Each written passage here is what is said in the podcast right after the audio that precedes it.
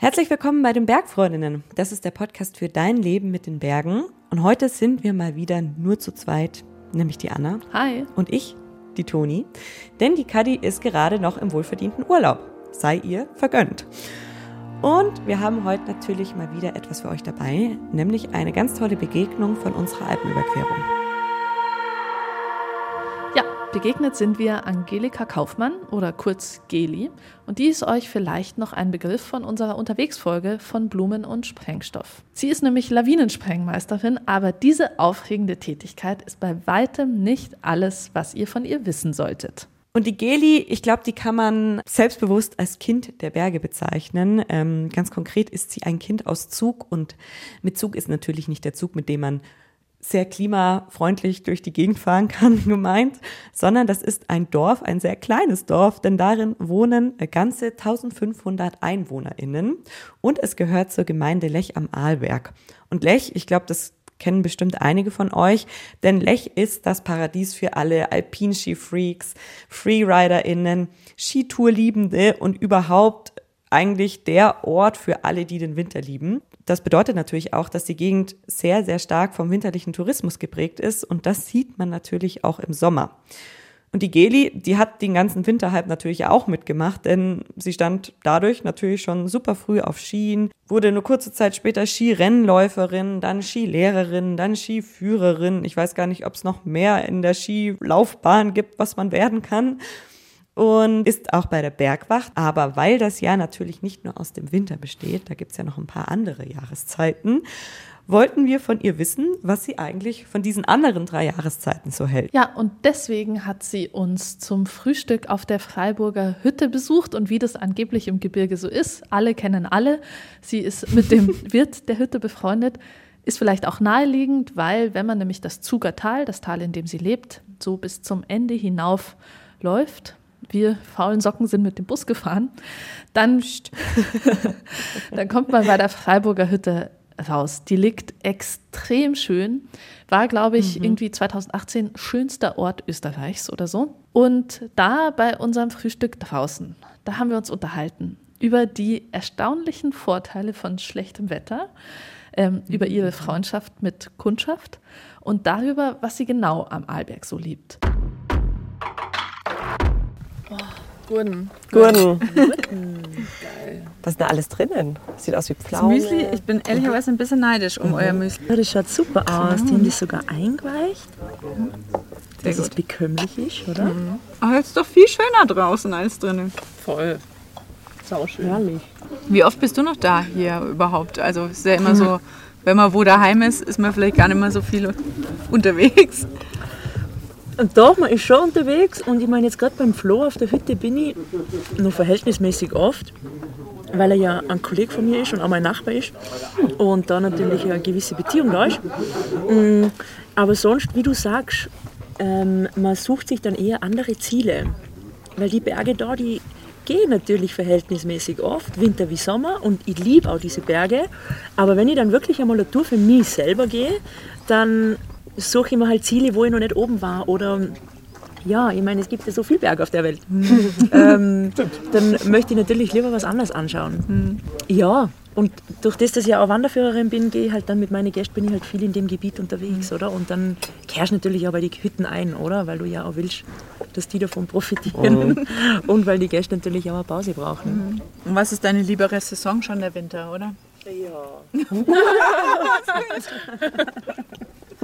ich möchte den Sommer nicht missen. Mhm. Es ist schön, die Natur, das finde ich das Schöne auf der Breite, wo wir wohnen, dass wir alle vier Jahreszeiten haben. Dass du wirklich den Frühling hast, den mhm. Sommer hast, den Herbst hast und den Winter. Und das so zu beobachten und zu sehen dann im Winter, wie die Natur zur Ruhe mhm. kommt und wie quasi dieses weiße mhm. Kleid sich da darüber ähm, legt, weiß nicht, das erfüllt mir einfach viel mehr, als wir, wenn die das alles aufblühen. ist natürlich auch wunderschön, oder? Jetzt haben wir gedacht in der Früh, wenn ich die ganzen Alpenrosen sehe und dieses Frische mhm. oder das, das Gras, wie kräftig das ist, ist auch wunderschön. Aber so Herbst, Winter ist mein absoluter Favorite, ja. Ist ein bisschen, wenn's, wenn man zur Ruhe kommt, wenn die Leute wieder ein bisschen entspannter werden, wenn sie nicht so aufgescheucht sind. Das mag ich lieber. Findest du, im Sommer sind sie mehr aufgescheucht? Ich finde schon, da ist so viel Hektik und nicht? Muss man alles schaffen für den Winter. Ja. Genau. Vorräte sammeln. Ich bin schon, da ist jeder so, es ist ja auch wunderschön, oder? Da ist jeder so euphorisch, jeder möchte raus, jeder möchte was tun, jeder, es ist dieser Datendrang so, Ja. so stark und, und ich nehme das immer so als irgendwie so, boah, es ist so, es ist so aufgewühlt irgendwie. Und im Herbst ist es dann auch zum Berg gehen, es ist viel, ja, ist entspannter, da ist so diese Ruhe, da hast du nicht diese ganzen Nebengeräusche. Aber gerade hier stelle ich mir den Winter total wuselig und Stimmt belebt vor, weil einfach so wahnsinnig viel Tourismus da ist. Und da hast du sicher recht. Ähm, aber das Schöne ist eben im Zug. Du bist in Lech draußen und in Lech draußen hast du dieses ganze Gewusel und diese ganze Hektik. Und dann kommst du auf Zug rein und im Zug ist halt einfach, ja, da ist halt einfach irgendwie so das Gefühl, die Welt ist noch in Ordnung. Es ist alles so ruhig, es ist so. Es ist natürlich, es ist Leben da, aber es ist irgendwie so. Ja, es ist, äh, ich weiß nicht, wie ich es beschreiben soll. Es ist so gesettelt, so entspannt alles. Und das ist halt auch schön, oder? Weil du stehst in der Früh auf und du hast diese Ruhe und dann bin ich gehe meistens im Bus, oder? Und fahre auf Lech rauf und dann raus und dann weiß ich, okay, gut, jetzt, jetzt ist Arbeit, jetzt, jetzt bin ich an meinem Arbeitsplatz, jetzt, jetzt ist halt. Und es sind halt schlussendlich in meinem Arbeitstag sind's ja, sind's, es kommt darauf an, welcher Tag es natürlich ist. Wenn es ein typischer Baudertag ist, dann ist der Tag natürlich schon eher stressig, sage ich einmal, weil du natürlich schauen möchtest, dass du die besten Hänge fahrst und die besten Kurven erwischst. Und bei uns sind halt viele Leute, die sehr gut im Gelände fahren und darum taktisch gut vorgehen, sagen wir so.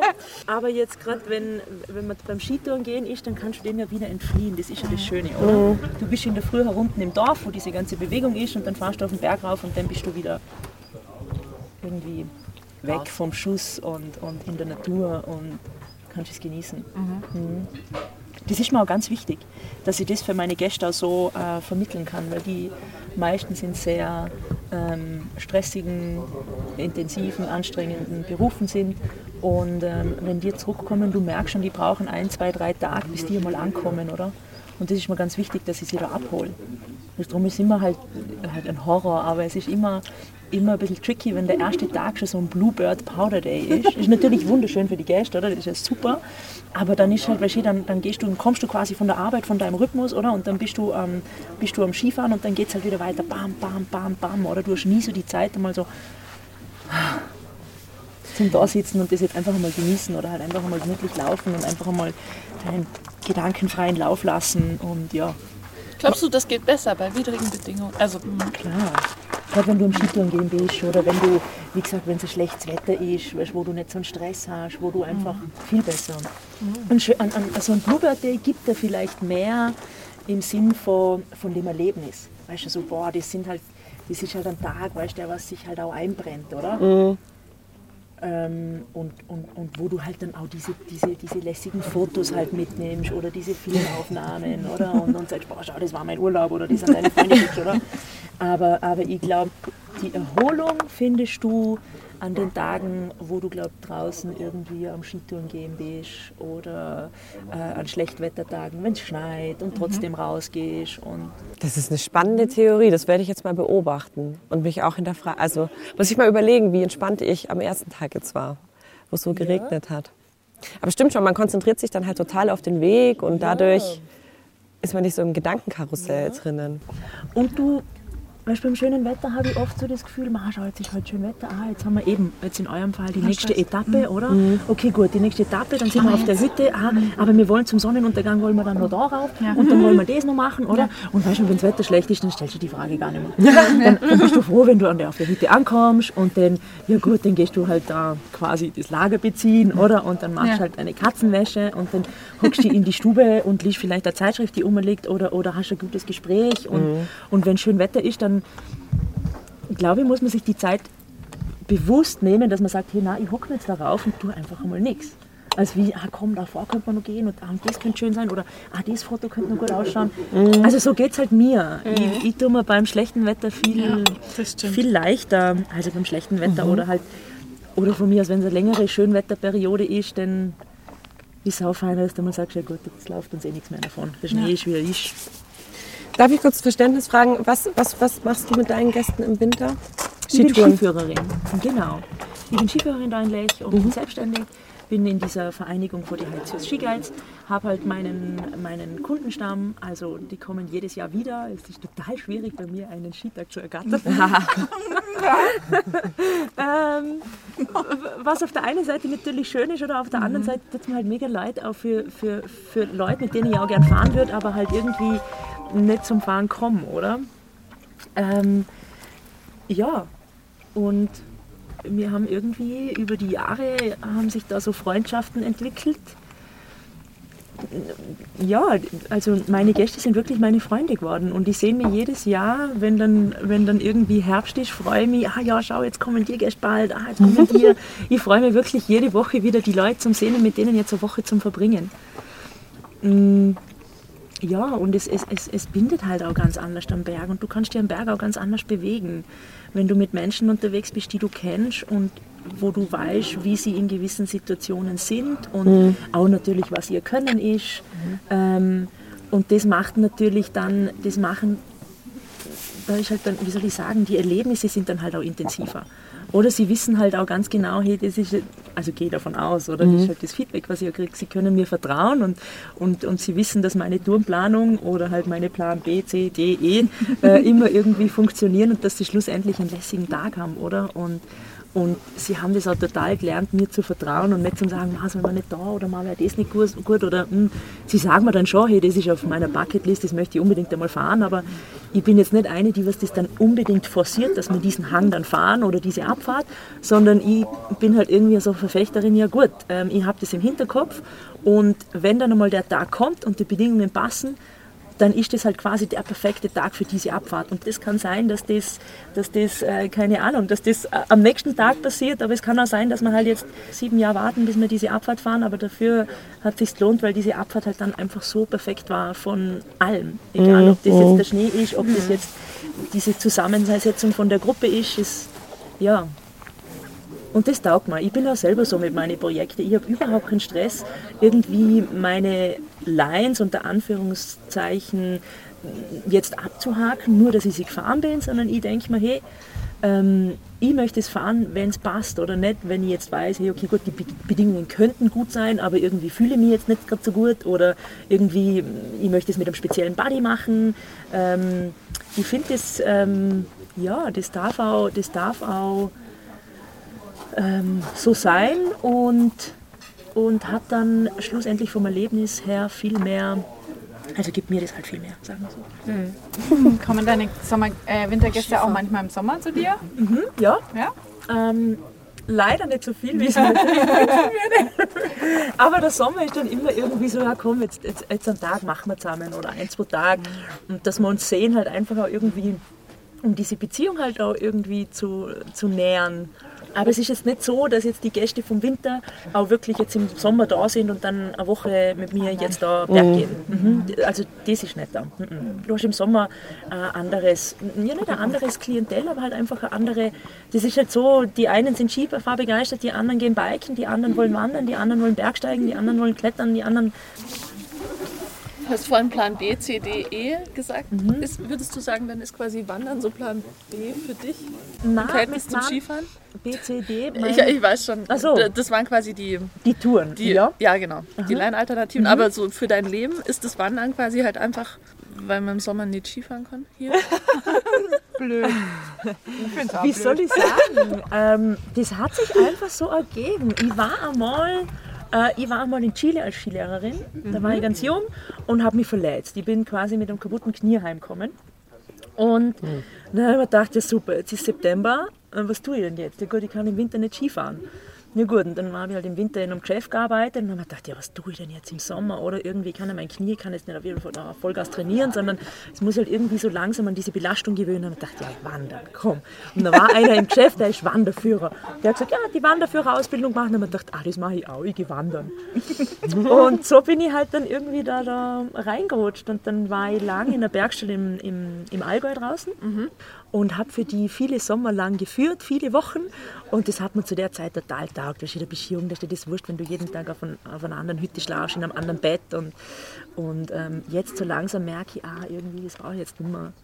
Äh, ich habe jetzt irgendwie, bin froh, wenn ich in meinem Bett schlafen ja. kann. Und ähm, ich mache es dann schon nur gern, wenn ich, wenn ich jetzt einen Privatgast habe, der sagt, er hätte jetzt gerne mal eine Alpenüberquerung machen oder er hätte jetzt gerne mal da wandern gehen oder so, dann sage ich ja, super cool, weil das ist halt was anderes, wenn du nur mit ein, zwei Personen laufst, als wie, weil wenn du für Bergschule führst, dann hast du meistens eine große Gruppe mhm. hinter dir, dann hast du zwölf Leute mit, oder? Und ja, und ich, ich habe dann die Ausbildung zum ähm, Mentalcoach gemacht und das ist halt super schön zum Verbinden, oder? Weißt wenn du mit den Leuten ähm, äh, quasi durch die Berge oder über die Berge wanderst und dann halt nur auf der Ebene ähm, etwas mitgeben kannst oder halt auch irgendwie so etwas erarbeiten kannst oder dran arbeiten mhm. kannst, dann ist es halt eine super Ergänzung. Und Plan B, ich würde jetzt nicht sagen, es ist Plan B, es hat sich einfach so gefügt und ähm, Plan A ist einfach so, wie es ist. Und Plan B ist quasi der Metallcoach, dass wenn ich nichts mehr tun kann, mhm. ähm, wo ich meinen Körper brauche, ähm, dass ich so halt auch noch mhm. mit Leuten äh, etwas machen kann, was ich gern tue. Mhm. Was glaubst du denn, ist die Faszination für die Leute an, an der Alpenüberquerung? Oder wie hast du das damals erlebt, wie du das noch häufiger so längere Mehrtagestouren gemacht hast? Ich glaube, so das über die Alpen gehen, ich glaube, das ist einfach so ein, ein, magischer Anziehungspunkt. Das ist einfach, boah, die Alpen überqueren, oder? Ich meine, die Alpen sind ja schon, schon echt fett, oder? oder? ja, halt ja. fett natürlich. Mit, mit Himalaya brauchen wir jetzt nicht vergleichen, oder? Aber ich sage jetzt, für, für, für Leute, die was aus dem Flachland kommen, sind das einfach hohe Berge. Und diese Alpen dann zu überqueren, ich glaube, das ist dann, wenn man das allein machen will, das ist eine Herausforderung. Und wenn man sich dann irgendwie in diese Arme einer Bergschule begibt, wo du jemanden dabei hast, der dich begleitet, ähm, ist das, ähm, hat das halt auch irgendwie einen Erholungswert. Du musst dich nicht darum kümmern, hey, wie ist das Wetter, wie sind die Bedingungen, wie ist der Weg, sondern du hast jemanden dabei, der sich mhm. darum kümmert und du kannst eigentlich völlig für dich sein. Mhm. Und, und ich glaube schon, dass das auch irgendwie so, für viele war das, weil wir so ein, das war immer schon nochmal ein Traum. Das war immer schon, das ist wie, wie wenn das auf so einer Bucketlist steht. Einmal die Alpen überqueren oder mal den Jakobsweg gehen oder mal auf einem 8000er stehen. Da hat ja jeder auf verschiedene äh, Bucketlist. Und ich glaube, dass das einfach so ein, ja, und halt auch durch diese verschiedenen Vegetationen zu laufen, oder? Das ist ja das mhm. Schöne bei den Alpen, oder? Du kommst quasi äh, von einem Flachen und auf einmal kommen halt da die Berge und dann gehst du rüber und ihr werdet es auch sehen, die nächsten Tage noch. Weißt, wenn man dann einmal im Süden und dann ist, dann ist das, das Gestein ganz anders, die Vegetation ist anders, oder? Die, die, die Menschen sind anders, das ist die, die, die Bauweisen, wo die Häuser sind anders. Und das ist halt, du, du siehst da in einer Woche so viel und das ist ja so eine schöne Reise, ähm, wo du so viele Aspekte halt auch hast. Also wenn wir jetzt keine Alpenüberquerung machen würden, hätte ich spätestens jetzt Bock, eine zu machen.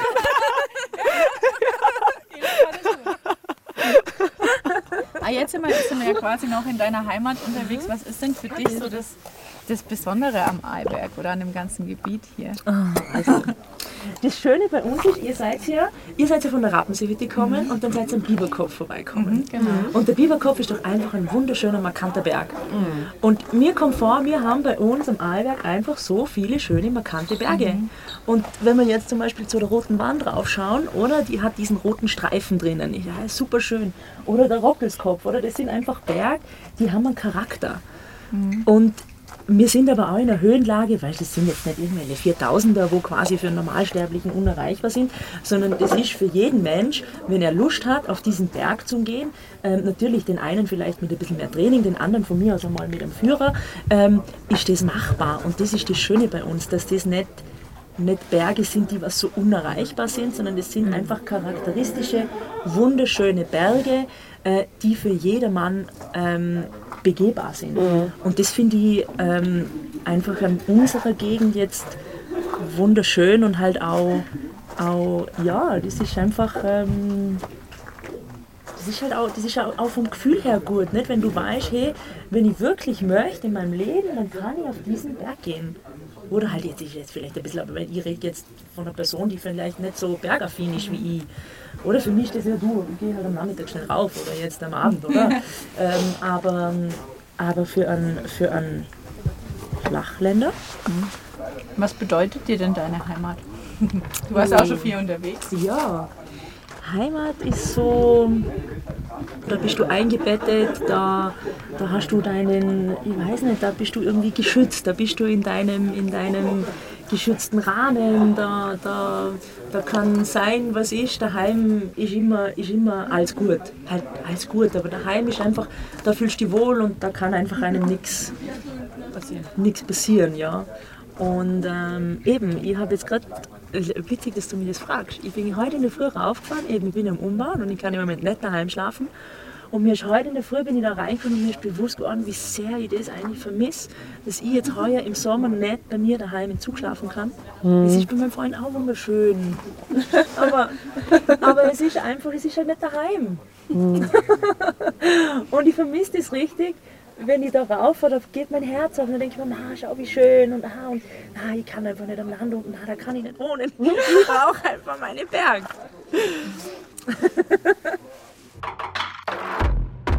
Also Gelis Aspekt zu Schlechtwettertagen, den habe ich echt mitgenommen und ich finde, der hat wirklich was.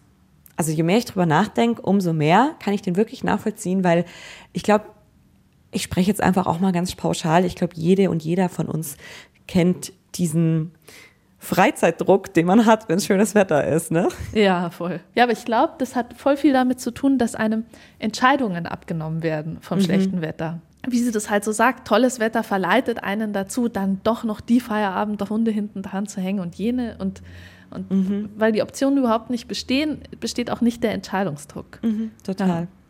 Die Kadi hat uns aus dem Urlaub, wo glaube ich ziemlich gutes Wetter ist, auch noch eine Sprachnachricht geschickt. Hören wir da mal rein. Hallo, ihr zwei. Ich bin immer noch im Urlaub und ich ziehe gerade meine Mountainbike-Klamotten an.